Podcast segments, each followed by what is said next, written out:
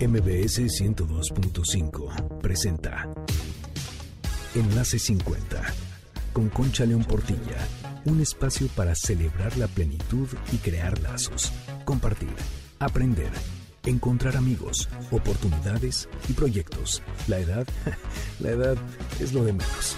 La actitud marca la diferencia, porque lo mejor de la vida empieza hoy. Enlace 50. ¿Cómo te va? Bienvenido a Enlace 50. El programa de hoy lo vamos a empezar aprendiendo de tecnología. Cada día aprendemos y no importa la edad que tengamos. Siempre hay algo nuevo que aprender. Como dicen por ahí, al que no quiere aprender nadie lo puede obligar y al que quiere aprender nadie lo puede parar. Hoy vamos a hablar de cómo ver historias en TikTok. Hoy quiero enseñarte precisamente cómo puedes ver historias de los perfiles que sigues en TikTok. Las historias, como tú sabes, son pequeños videos cortos que suben los usuarios de TikTok para compartir algo personal o un próximo video. Ahí van los pasos, es muy sencillo. Entras a TikTok, seleccionas bandeja de entrada. Esta bandeja se encuentra en la parte de abajo. Observa en la parte de arriba vas a ver unos pequeños circulitos con contorno azul. Das clic en uno y automáticamente empezarás a ver las historias subidas por los perfiles que sigues en TikTok. Para seguir viendo más historias, recorre con tu dedo la pantalla con dirección hacia arriba. Recuerda que estas son solo algunas de las tantas maneras de sacarle mayor provecho a tu celular y que puedes ver otros tutoriales, muchísimos tutoriales como este, entrando a reconectadostelcel.com. Ahí vas a ver muchísimas aplicaciones, porque Telcel está comprometido en disminuir la brecha digital. Todo esto es posible a través de la mejor red Telcel. Gracias de veras por estar con nosotros este sábado en Enlace 50. Te recuerdo el WhatsApp del programa 55 23 25 41 61 y nuestras redes Facebook, Twitter, Instagram y YouTube Enlace 50. El 10 de septiembre es el Día Mundial de la Prevención del Suicidio, que tiene como objetivo crear conciencia y sensibilizarnos al respecto. ¿Sabías tú que en el mundo casi un millón de personas se suicidan cada año. Esto equivale a una persona cada 40 segundos. Más información. Por cada muerte por suicidio, se estima que hay 20 intentos. En México, el suicidio es la segunda causa de muerte en adultos jóvenes. Hoy estará con nosotros el psiquiatra Jorge Montoya, que es experto en duelo por suicidio. Cualquier persona es clave en la prevención del suicidio, ya que todos, si estamos informados, podemos marcar la diferencia. Este programa lo dedicamos aquí en Enlace 50 a quienes viven el duelo por suicidio de un ser querido y a todos aquellos que han intentado quitarse la vida al verlo como la única solución a sus problemas. Un abrazo entrañable para todos. Te platico que en el cuarto bloque del programa estará con nosotros Fernando Aznar, creador de la Fundación FAN, que ofrece grupos de apoyo gratuitos a personas que como él y como yo hemos perdido un ser querido por suicidio. Soy Concha Portilla, quédate en Enlace 50, no tarden en estar con nosotros ya el doctor Jorge Montoya. Enlace 50. Aquí contigo de regreso en Enlace 50 y me da muchísimo gusto que vamos a tener con nosotros a Jorge Montoya, con quien vamos a hablar de varios temas sobre el duelo. Él es experto en duelo y te doy la bienvenida, Jorge. Gracias por estar aquí con nosotros. Muchas gracias a ti, Concha, por este espacio y por la invitación. Jorge, me gustaría que nos dijeras quién eres y qué es a lo que te dedicas. Muy bien, bueno, pues yo soy Jorge Montoya Carrasquilla, yo soy colombo español, resido en Medellín, Colombia, donde ejerzo eh, como médico. Yo soy médico hace 38 años y especializado en gerontología clínica y gerontopsiquiatría. Pero también soy paliativista y tanatólogo empedernido desde hace más de 30 años, dedicado hoy día fundamentalmente a acompañar a personas que pierden seres queridos, tanto individual como grupal, y también a ver enfermos eh, en fases terminales, pero básicamente pacientes con enfermedades neurodegenerativas, casi todos adultos mayores, ¿no? Con demencias y eso es lo que hago, ¿no? Hace ya muchos años en este recorrido de tanatológico, pues he hecho muchísimas cosas y vengo a México, tengo la suerte de estar aquí en México desde hace como 10 o no, como 12 o 15 años, pues eh, eh, compartiendo la experiencia que he recogido a lo largo de todos estos años. Pues sí, qué barbaridad. Pues realmente supongo que es una parte muy importante de la vida, ¿no? Este final de la vida o esta parte de la pérdida, lo que estás tocando constantemente. Y, eh, o sea, paliativista, tanatólogo, este, dijiste, toda esta parte de estar cerca de, de, de esas despedidas. ¿Qué, ¿Qué, es lo que te, ¿Qué es lo que has aprendido a través de todos estos años al respecto? Pues, bueno, nunca me habían hecho esa pregunta, pero sí lo tengo bastante claro. Eh, yo me puedo morir en un hospital, en una clínica de una enfermedad más o menos larga o una enfermedad corta. Puedo perder un ser querido muy cercano que muere de una manera trágica o de una manera, una salida relativamente suave. Puedo haber tenido una relación buena o una relación mala. Y lo que yo he descubierto hasta el día de hoy, que el factor más importante para ambos casos, para irte muriendo o para vivir un duelo, es el factor humano. O sea, otro ser, otra persona que esté con nosotros, hace la diferencia. Entonces, lo que yo quizá más he aprendido es precisamente eso, que juntos sí podemos, que de manera aislada se nos hace más difícil. Claro, y realmente tu labor está completamente dedicada a eso. Exactamente, a eso me dedico yo y eso es lo que me ha mostrado la gente, ¿sabes? Yo veo a las personas que pierden seres queridos, les veo eh, cuando rechazan un grupo, por ejemplo, y digo yo, no saben lo que están haciendo. Están rechazando el mejor recurso que es otro ser humano. Igual cuando la gente está muriendo, que está muriendo sola, eso no debería de pasar, ¿sabes? La gente deberíamos de estar siempre acompañados en procesos tan trascendentales como estos. Lo que pasa es que de pequeños no nos enseñan a, hacer las cosas diferentes, sino que cada uno haga las cosas como pueda y no te entrenan eh, o no te enseñan a lo largo de las diferentes pérdidas que vas teniendo en el transcurso de los años, no te enseñan estrategias de afrontamiento efectivas, de tal manera que tú llegas a una pérdida de gran impacto en tu mundo personal sin herramientas, sin saber con qué defender. A ver, Jorge, eh, bueno, pues hoy, 10 eh, de septiembre, es cuando se conmemora o se pone atención al Día Mundial de Prevención del Suicidio. El, duelo por el suicidio es el tema con el que yo te pedí que nos eh, que, habláramos en el programa. Antes de eso, me gustaría que nos dieras tu visión sobre el suicidio en las personas mayores y si ha aumentado. ¿Qué es lo que has estado tú viviendo? Bueno, pues yo aprendí en psiquiatría hace muchos años que los suicidios más efectivos, o sea, que llegan a término más, con más probabilidad, es el del adulto mayor. Y por supuesto que ha ido aumentando incluso antes de la pandemia, porque la soledad del adulto mayor es cada vez mayor, ¿no? Se les está dejando muy, muy, muy solos. Y la pandemia exacerbó todavía más la soledad porque ya ni los familiares podían ir a visitarlos, con lo cual sí las tasas de suicidio por falta de afecto, ¿sabes? Por soledad, por falta de cariño, porque, por falta de que alguien les pregunte algo, de que mm, contar las historias, ¿no? Sí ha aumentado desafortunadamente mucho. ¿Qué comportamientos es a los que se le debería de poner atención como sociedad ante una persona que o amenaza o que dice o que lo sugiere? ¿Qué, ¿Qué, es algo que tenemos que, en este día de la prevención, en este día de la atención, qué es lo que nos tienes que decir sobre el tema? Pues mira, hay un concepto muy básico en, en suicidología que dice que perro que ladra sin muerte. O sea, cualquier persona que se plantee el acabar con su vida, por cualquiera que sea la razón, que la mayoría de las veces no es que no quieran vivir, es que no quieren seguir soportando el sufrimiento que están teniendo, ¿no? En el grupo de suicidio que tenemos los jueves, hay una chica que ha hecho varios intentos de suicidio y ella les aclaraba a los familiares de las personas que habían perdido eh, sus seres queridos por suicidio y les decía, es que yo no quiero acabar con mi vida, es que ese no es el problema. El problema es que me, llega un momento tan oscuro que no aguanto el dolor y el sufrimiento y eso es lo que yo quiero acabar. Y, y así lo hemos aprendido siempre, ¿no?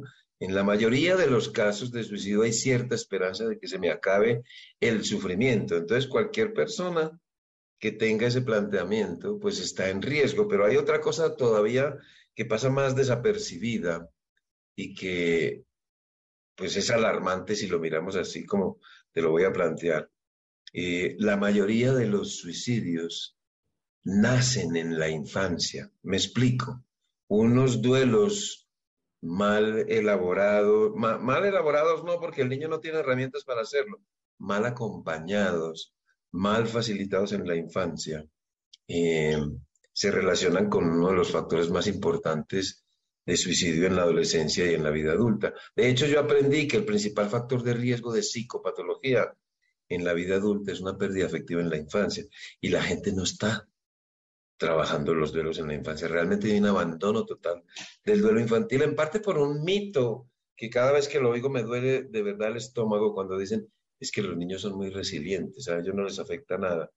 Y es todo lo contrario. La resiliencia viene fundamentalmente de la disponibilidad de recursos internos y externos y las pérdidas en la infancia ocurren en un contexto de muy pobres habilidades cognitivas y sociales. Si tú pudieses, tuvieses acceso a la mayor parte de los suicidios, hicieses y, y pudieses hacer una revisión histórica de los duelos y las pérdidas que tuvo esta persona en particular, encontrarás en la mayoría de los casos una pérdida afectiva importante que, que no recibió ningún acompañamiento profesional y por otra parte, pues la mayor parte de los acompañamientos profesionales tienen muy poca experiencia en duelo infantil.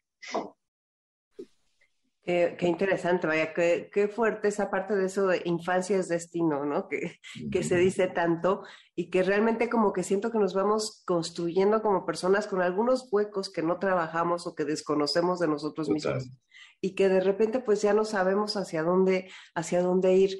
Bueno, em, el duelo, el duelo es un proceso que pues yo creo que es muy personal y que el acompañamiento en el duelo eh, ¿cómo te puede apoyar? Bueno, pues mira, eh, ir a un tanatólogo tiene, yo les enseño, tiene que tener al menos cuatro funciones importantes. La primera, te tiene que escuchar, ¿no? Ir a descargar, hacer catarsis, en un espacio libre de juicios y críticas, en un sitio seguro, donde tú te puedas expresar todo lo que te está generando eh, la pérdida sin sentir vergüenza por lo que estás manifestando. Por eso, un espacio seguro. Segundo, el tanatólogo o el, aquel que te escucha va a normalizar lo que estás sintiendo. ¿Qué significa normalizar? Situar en un contexto de respuestas esperables ante la situación que estás viviendo. Lo que popularmente se dice, son respuestas normales a eventos anormales. Tercero, te tiene que informar sobre lo que estás viviendo lo que estás viviendo se llama esto, esas cosas que te dan a veces, que te oprimen en el pecho, que no puedes respirar, se llama oleada de angustia aguda y para eso usamos este tipo de cosas, pueden aparecer otra serie de síntomas, es decir, tiene que avisarte qué cosas puedes tener, porque si no lo sabes vas a terminar en urgencias con un rótulo aquí de trastorno de ansiedad con crisis de pánico y quién sabe qué más, o una depresión cuando acabas de perder un ser querido, te tiene que informar. Y cuarto, quizá una de las cosas más importantes, tiene que decir, tiene que decirte e investigar cuáles son los factores de riesgo de duelo complicado de tu caso, porque tiene que saber cuándo o qué factores son los que están presentes que pudiesen, digamos, crear muchas dificultades en ese proceso. Es lo mismo que si tú vas al médico y, ah, ¿por qué vino? No, doctor, es que en casa compraron un tensiómetro, me tomaron la presión y la tengo alta y empieza a hacerte preguntas. ¿Cuánto pesa? Bueno, te pesa, te talla para sacar la superficie corporal, te pregunta tus hábitos, ¿qué está haciendo? Evaluando los factores de riesgo de hipertensión. Pues lo mismo tenemos que hacer en el tanatólogo, porque si yo voy al tanatólogo y no me dice cuáles son mis factores de riesgo de duelo complicado, mi duelo se complica y ya la situación puede ser un poquito más difícil de, de, de corregir, ¿verdad? Entonces, mira, ir a un tanatólogo, ir a un acompañamiento en duelo, por cualquier profesional que esté debidamente entrenado en ello, pues es enormemente ventajoso. Los duelos, hay muchos tipos de duelo. Me gustaría entonces entrar al tema de duelo por suicidio.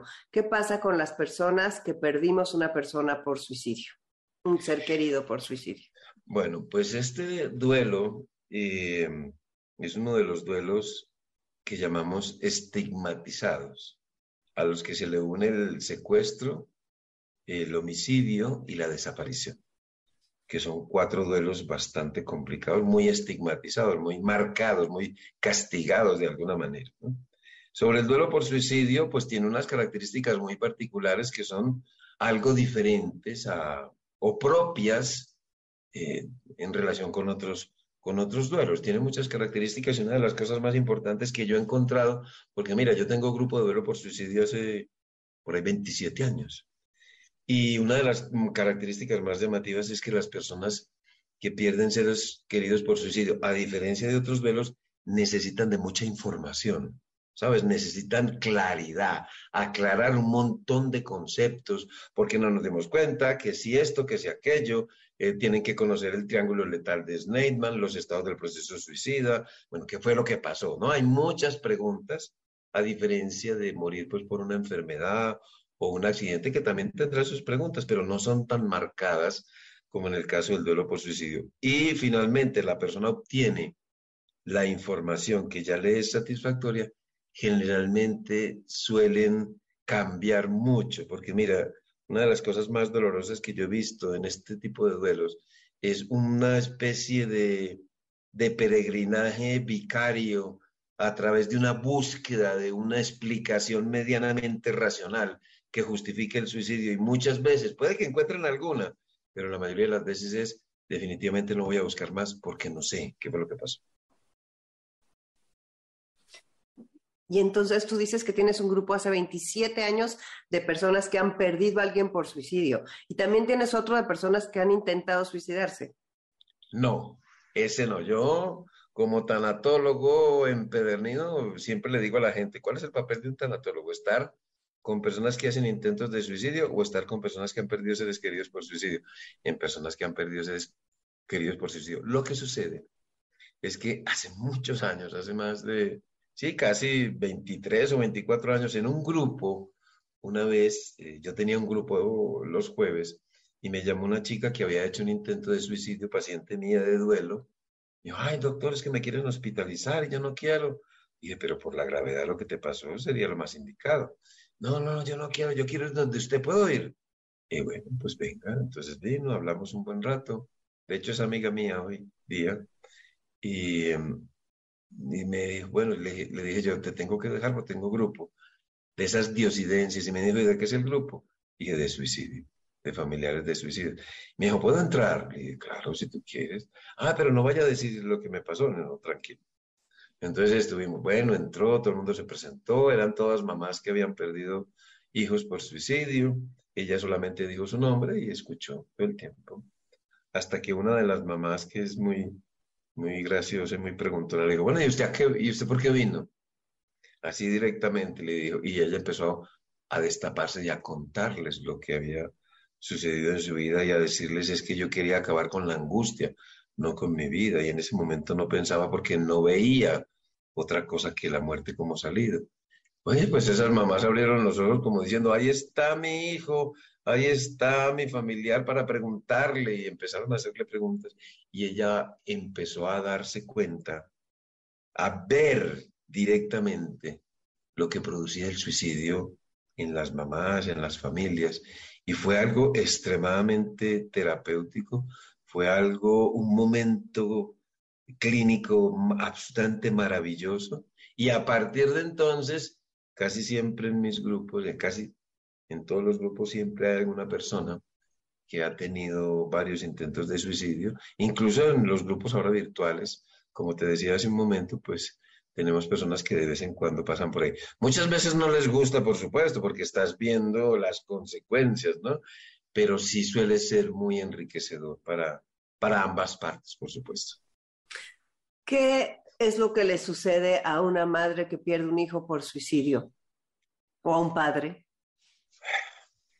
Pues lo que nos sucede a todos cuando perdemos un ser querido, al que se le suman una serie de cuestionamientos que no pasan en otros casos. Yo te digo, ¿qué le sucede a una mamá o a un papá que pierde un hijo porque se lo asesinan? Pues también hay unas particularidades, ¿no? O que se lo desaparecen con esa mala idea que te dicen, ah, si se lo llevaron fue porque algo debía y toda esa mm, chismorreo, ¿no? Como decimos en Colombia que, que generan estas situaciones. Pues les va, va, a pasar la tristeza propia de perder un hijo, al que se le suma las, digamos, las características propias del duelo por suicidio, que son entre ellas los sentimientos de traición y abandono, el, la culpa, por supuesto, que está presente en todo tipo de pérdida, que va muy ligada de la mano de la sensación de fracaso de rol, de que no hiciste bien las cosas, de que no fuiste buen papá, buena mamá, buena hermana, etcétera, etcétera. Eh, el enojo, eh, las preguntas sin respuesta, las distorsiones cognitivas.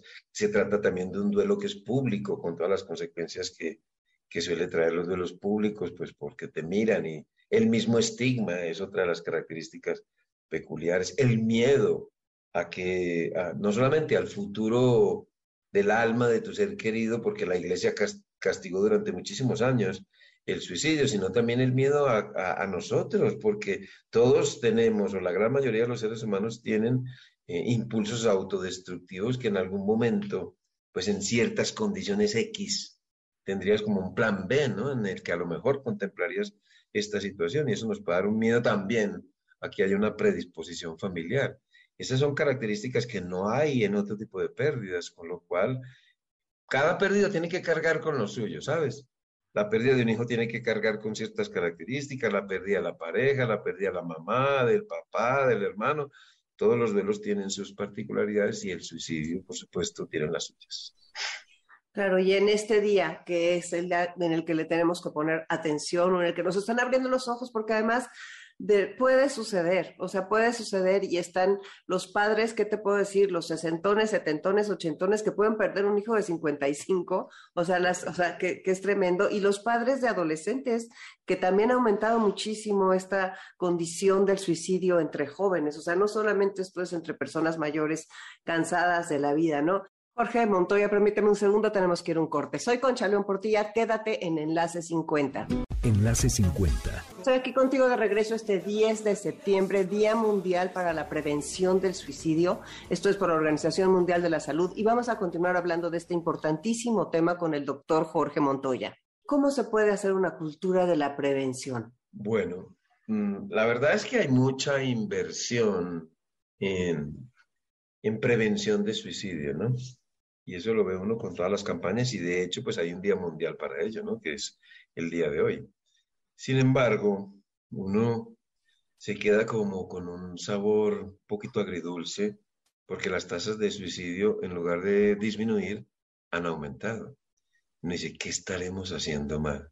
Yo, yo, Montoya piensa que la raíz del mal no está en la superficie, sino en las profundidades de la infancia. Ahí está el mal porque no le estamos haciendo, prestando atención a los duelos infantiles que son de múltiples eh, orígenes, ¿no? Tenemos al menos siete tipos de pérdidas distintas, no solamente por muerte.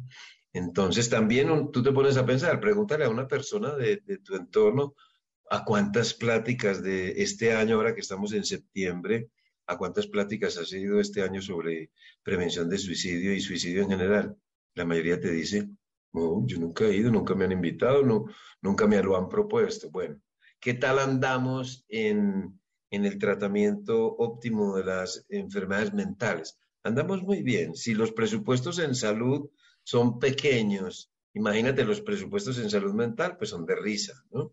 Son todavía menos. ¿Qué tal andamos en el control de ciertos factores de riesgo como son el abuso de alcohol y sustancias? Cada vez lo hacemos mejor. No, al contrario, cada vez hay más adictos, más alcohólicos, más problemas. ¿Qué tal andamos en los simulacros?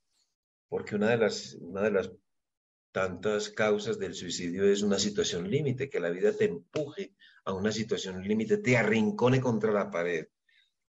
¿Hemos hecho alguna vez un simulacro de eso? De hecho, hoy, eh, no, perdón, estos días tuve una conferencia sobre prepararnos para lo inevitable, porque Nadie nos prepara para eso. Y si hay preparación, por supuesto. ¿Cómo es eso? A ver, por favor, te detengo. ¿Qué es cómo te preparas para lo inevitable? Preparación para lo inevitable, el nombre que yo le pongo es un poquito más crudo porque es simulacros de muerte.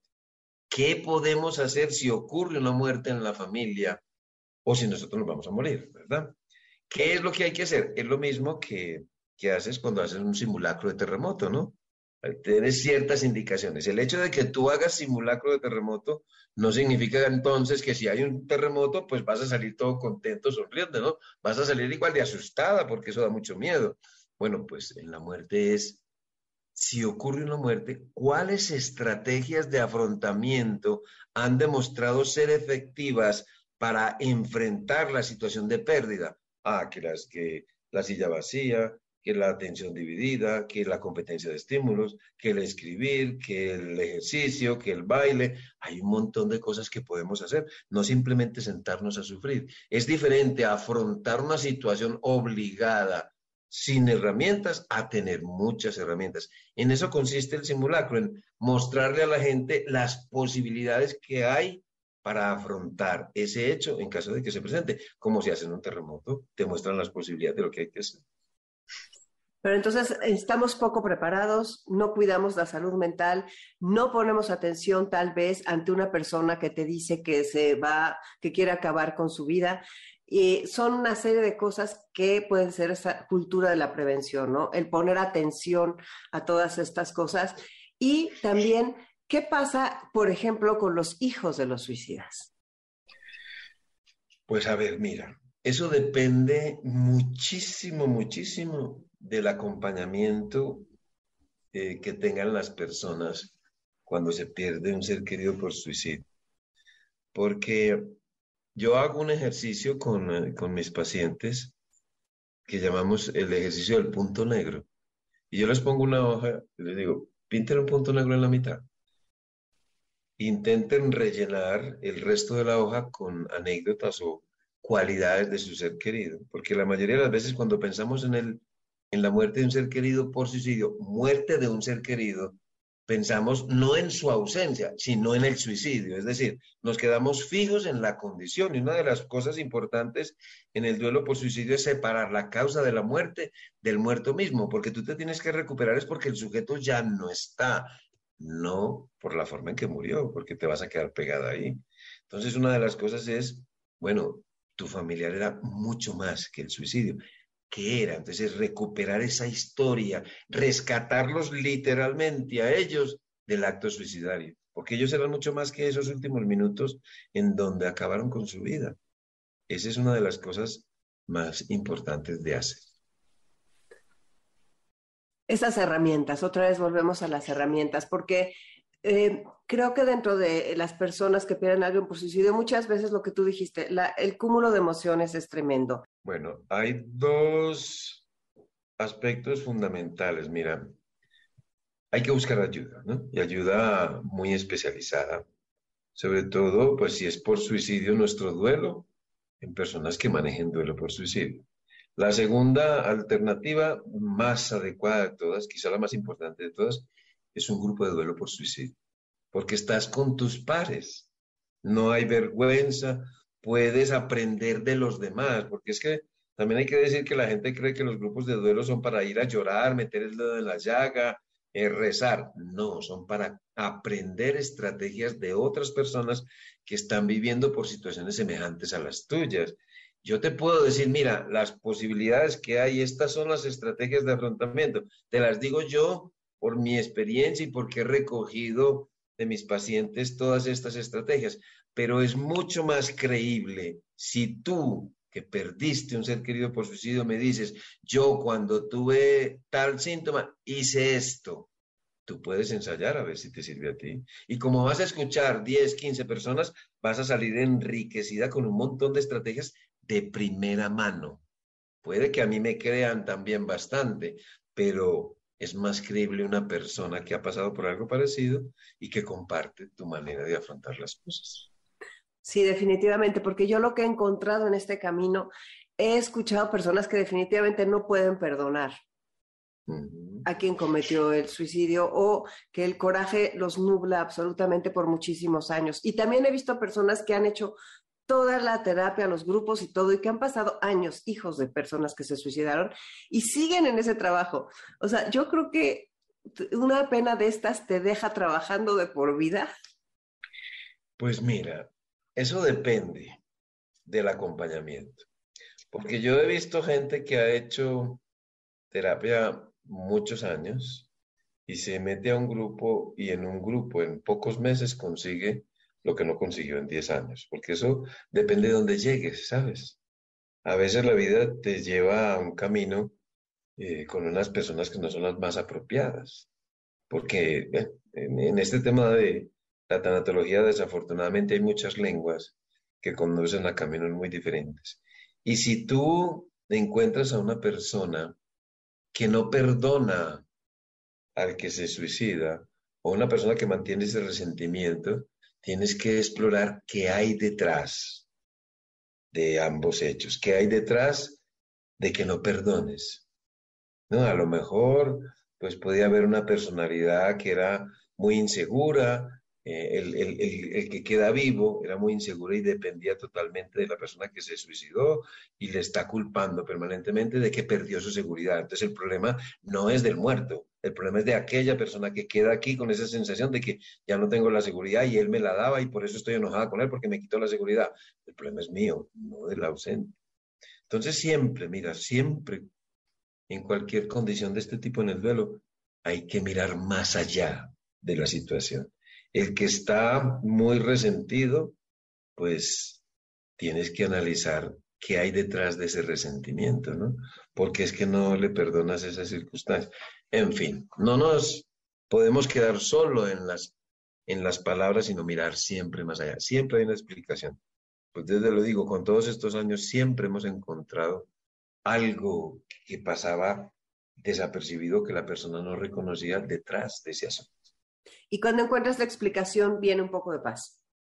Sí, porque empiezas a trabajar y, ah, bueno, sí, es por esto, es por aquello, encuentras, por supuesto, paz y por lo menos dejas de buscar. Fíjate que lo realmente eh, importante en el duelo por suicidio no es el suicidio mismo, son los síntomas, lo que genera en ti, porque tú puedes encontrar personas que dicen, sí, bueno, pues una decisión de él, eh, si con esa depresión estaba muy angustiado y llevas un duelo por, por suicidio más o menos con todo el dolor, pero relativamente tranquilo, pero te vas a encontrar con otras personas que se, que se pelean, así como mencionaste, que nunca perdono, que están siempre completamente resentidos o buscando constantemente. Eso lo que refleja es que cada persona tiene su propio camino y habrá caminos muy pedregosos para unos y para otros un poquito más ligeros. ¿Qué alarmas es lo que no podemos eh, dejar de ver de un ser querido que pueda estar a punto de tomar esa decisión?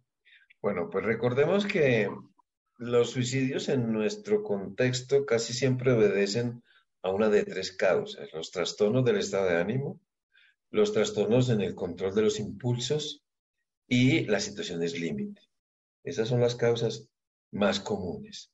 Entonces, si hablamos de trastornos del estado de ánimo, pues tenemos que conocer un poco los, lo que son los síntomas mayores de la depresión, ¿no? Como ese aislamiento, ese silencio, esa pérdida del interés por prácticamente lo que llamamos anedonia, pérdida de interés por cualquier cosa, en que no disfrutan nada, el apetito se altera, el sueño se altera, eh, su sociabilidad se reduce notablemente, pueden empezar a a, dejar las cosas o a regalarlas, ¿no? Eso es un poquito de estudiar lo que es el cuadro depresivo.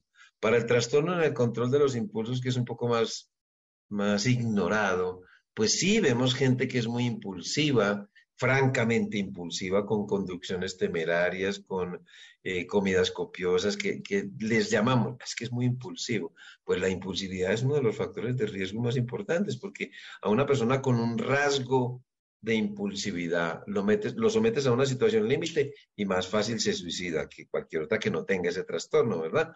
También hay estado dependientes, hay situaciones en las cuales la persona que tiene un, una, un, trastorno en el control de los impulsos que es pasivo, que no se nota, solo se notaría en situaciones límite, también puede pasar eso. O sea, tendríamos que estudiarnos y tener más cuidado en aquellas personas con trastornos de en el control de los impulsos y las situaciones límites, pues deberíamos de recibir entrenamientos. Si la vida nos pone en una situación límite, como decir, vea, usted con esa diabetes se va a quedar ciego, ya perdió la visión en este ojo y la va a perder ya mismo en el otro y hay que amputarle las piernas. Dice, no, ¿yo qué hago? Pues entrénenme, ¿qué puedo hacer? Y eso serían efectos, pues eh, acciones importantes, no solo para la prevención, sino para estar muy al tanto. Y siempre que haya mención de una ideación suicida, pues tenemos que prestarle mucha atención.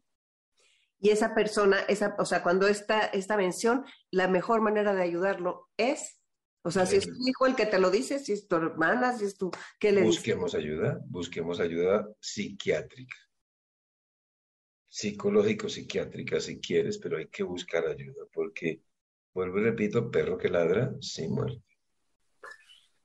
Pues qué maravilla de exposición nos diste, Jorge Montoya. Te agradezco mucho que, hayas estado aquí con nosotros en Enlace 50 y pues eh, seguiremos en contacto. Gracias, de veras, muchísimas gracias. Y nada más, un último mensaje a la audiencia y ya te dejo. Bueno, pues en este Día Mundial del Suicidio recordemos que es una epidemia silenciosa, que hay, te cuento una cosa antes de irnos, eh, cuando los niños eh, de pequeños no son acompañados en sus procesos de duelo, cuando viven un duelo en soledad, a veces adoptan una costumbre que llamamos nosotros el síndrome del niño payaso. Se vuelve el gracioso, el chistoso, para a través del chiste y de la risa contagiosa atraer la atención para su duelo que no atraer la atención para sí que no tiene para su duelo, ¿verdad? Si ese niño mantiene esta conducta, va a llegar a ser un adulto que yo llamo el síndrome de Garrick, en alusión a Garrick. La vida está llena de personas Garrick que van sonriendo, pero por dentro están destruidos. Entonces tenemos que tener mucho cuidado con este tipo de cosas. Y yo vuelvo y repito, trabajemos en la infancia y estoy seguro que si trabajamos en la infancia adecuadamente, las tasas de suicidio se van a reducir notablemente. Pues sí, muchísimas gracias porque es, es, un ángulo que tal vez no habíamos pensado, ¿no? Eso de trabajemos en la infancia y sobre todo darle esperanza. A ver, si las personas, si alguien dice, ok, yo he pensado en suicidarme, una consulta psiquiátrica, un trabajo personal con un psiquiatra, puede ayudarte a poner, armar tu rompecabezas y a desistir de esa idea? Pues mal haría si te dijera con seguridad que sí, porque eso depende en qué manos caigas, ¿no? Hay gente que sí sabe del asunto, que sabe trabajar este tipo de cosas, y hay gente que no. Yo te pongo un ejemplo. Si a un familiar tuyo le diagnostican una demencia tipo Alzheimer, el médico de familia te dice, bueno, tengo tres neurólogos. Hay uno muy bueno, pero muy costoso porque es muy, muy, muy famoso. Y dices, bueno, ese ve de todo. Hay otro que te dice, bueno, tengo otro no tan famoso, también muy costoso, pero solo ve pacientes con demencia. Y hay un tercero, mucho menos famoso, más barato, que tiene además un grupo de rehabilitación neuropsicológica para los pacientes y un grupo de duelo ambiguo para los familiares. ¿Dónde vas tú? Vamos al tercero probablemente. Sí, yo iría al tercero. hay que saber escoger, ¿no? Si está bien, yo puedo ir, consultar mi guía de psiquiatras, voy a este porque me han dicho que es muy bueno, pero puedo ir al Instituto de Suicidología y preguntar ahí y te dirán, aquí está el doctor que además es experto en estos casos, pues a eso me quedo, ¿no? ¿Verdad? O sea, hay que tomar cartas en el asunto, como si estás en la posible decisión de terminar con tu vida o como si escuchas a alguien cercano a ti que está con la decisión o con las ganas o está anunciando que puede querer terminarlo. Entonces, pues bueno, eh, la idea es no voltear hacia el otro lado pensando que es algo que no va a suceder. Creo que con eso es algo, un punto muy importante con el que nos quedamos, no ignorarlo. Pues Jorge, muchísimas gracias. Eh, te dejo un abrazo. Es muy bien y ojalá pronto vuelvas a estar con nosotros aquí en Enlace 50. Claro que sí, con mucho gusto. Soy Concha León Portilla, quédate en Enlace 50.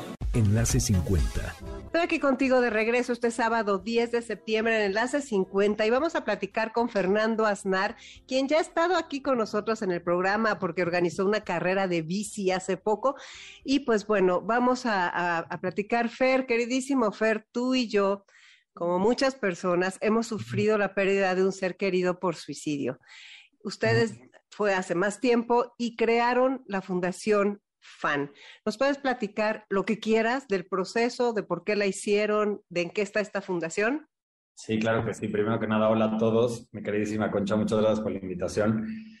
Este, pues mira, Fundación FAN es un proyecto que armamos en mi familia, principalmente mi madre y yo, porque cuando a nosotros nos pasó, una de las cosas que más nos llamó la atención fue que no había dónde dónde buscar ayuda, o sea, dónde buscar información, como que fue algo que nos agarró completamente desprevenidos. O sea, yo hubiera pensado que mis papás se hubieran muerto en, no de este miedo que todos tenemos de que tu papá se va a morir o tu mamá se va a morir, ¿no? Y siempre fue como en una carretera o de alguna enfermedad y nunca se me pasó ni por la cabeza que pudiera existir la opción del suicidio. Entonces, cuando nos pasa, nos ponemos a investigar, vemos que en México no hay nada de esta información, no hay fundaciones, hay fundaciones enfocadas como a las adicciones, pero no al suicidio. Buscamos fuera de México y vemos que hay mucho y muchas técnicas y muchas formas de ayudar. Entonces decimos, bueno, pues vamos a traerlas a México y vamos a traducirlas, ¿no? Y, que a través de diferentes procesos y a, a través de diferentes como conexiones y asociaciones con diferentes fundaciones a nivel mundial, pues hemos logrado como aterrizar diferentes conceptos, porque pues también en México tenemos que empezar como desde, desde el estigma, ¿no? Y cómo, cómo hace muchos años empezamos como a hablar del estigma para poder suavizar un poco el terreno, para que de ahí se permitiera la opción de empezar a hablar del suicidio. Y hace un año y medio, justo a raíz de la pandemia, empezamos con un proyecto que es muy bonito, que se llama Mejor Juntos, que es un proyecto que lideré a mi madre. Y este, y este es un proyecto de terapia de grupo online para sobrevivientes del suicidio. No, sobrevivientes del suicidio son todos aquellos, como tú y como yo, que hemos perdido a alguien por suicidio.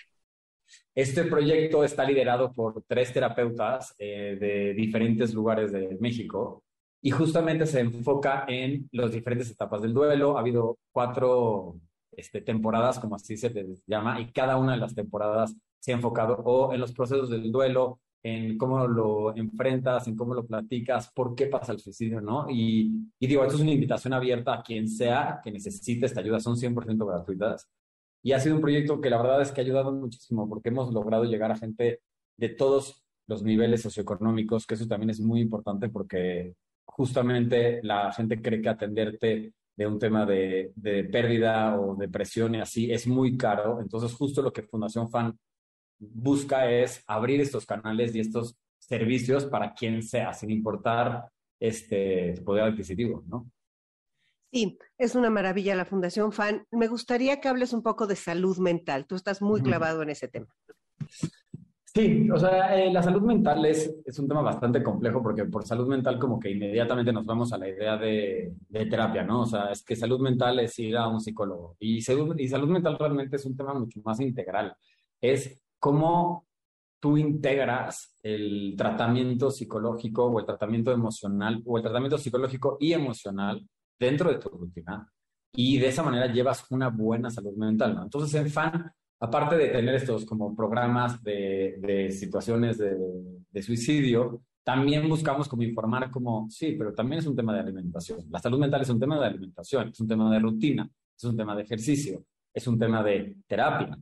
¿Qué tipo de terapia?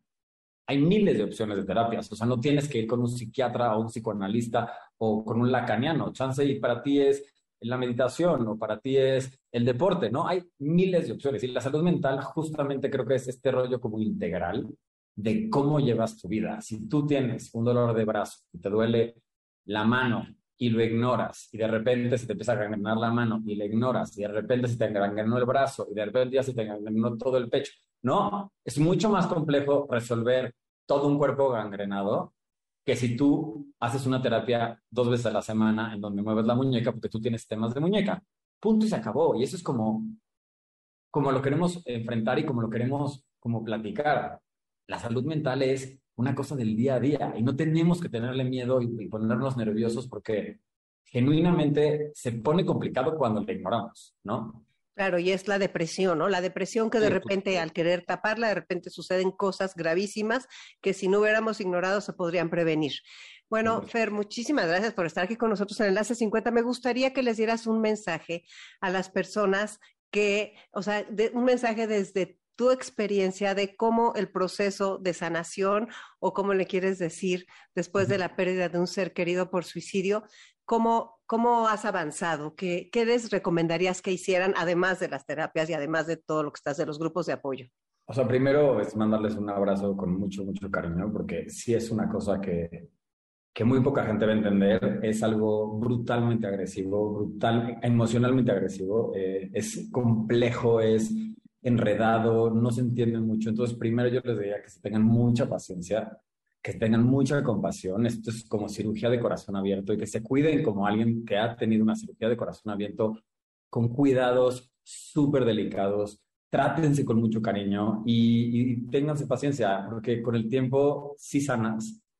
Y si tomas esta situación tan brutal que te pasó y aprendes de ella, genuinamente yo te puedo decir por experiencia que le puedes dar la vuelta y aprender mucho y salir mucho más fuerte de lo que estabas antes. Es cosa de tener mucha, mucha paciencia y el tiempo 100% sano. Y para los que necesiten ayuda, de verdad, estamos aquí a su disposición cuando quieran en nuestra página, en redes, en WhatsApp, lo que se necesite, o aunque sea para platicar, por favor no duden en buscarnos, que nos daría mucho gusto poder platicar con ustedes. Gracias, un abrazo enorme para ti.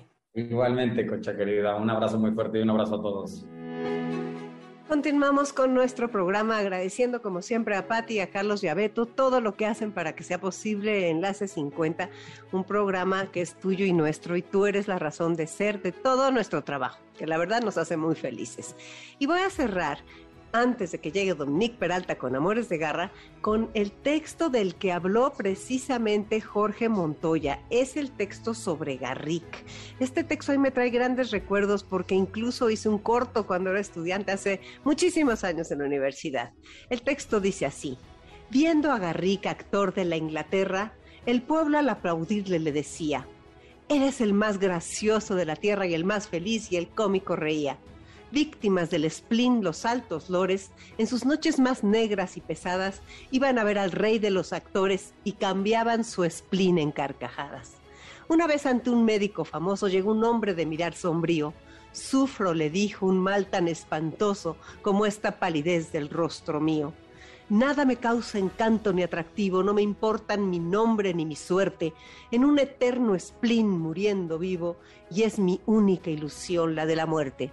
Viajad y os distraeréis, tanto he viajado.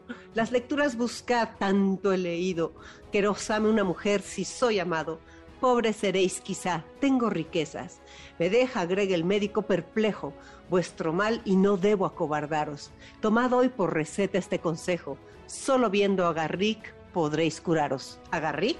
¿Y a mí me hará reír? Así os lo juro. Él, sí, nadie más que él. Mas ¿qué os inquieta? Así dijo el enfermo, no me curo. Yo soy Garrick, cambiadme la receta. ¿Cuántos hay que cansados de la vida, enfermos de pesar, muertos de tedio, hacen reír como el actor suicida, sin encontrar para su mal remedio? Hay cuántas veces al reírse llora, nadie en lo alegre de la risa fíe, porque en los seres que el dolor devora, el alma gime cuando el rostro ríe. Si se muere la fe, si huye la calma, si solo abrojos nuestra planta pisa, lanza la faz la tempestad del alma, un relámpago triste, la sonrisa. El carnaval del mundo engaña tanto que las vidas son breves mascaradas. Aquí aprendemos a reír con llanto y también a llorar con carcajadas. Si quieres que te mande este precioso texto, ponme un WhatsApp al 55 23 25 41 61 y te lo mando con la mejor red Telcel. Soy Concha León Portilla, te dejo un abrazo enorme. ¿Qué cuántos años tengo? ¿A quién le importa? MBS 102.5 presentó Enlace 50 con Concha León Portilla. Te esperamos el próximo sábado, una a 2 de la tarde, por MBS 102.5.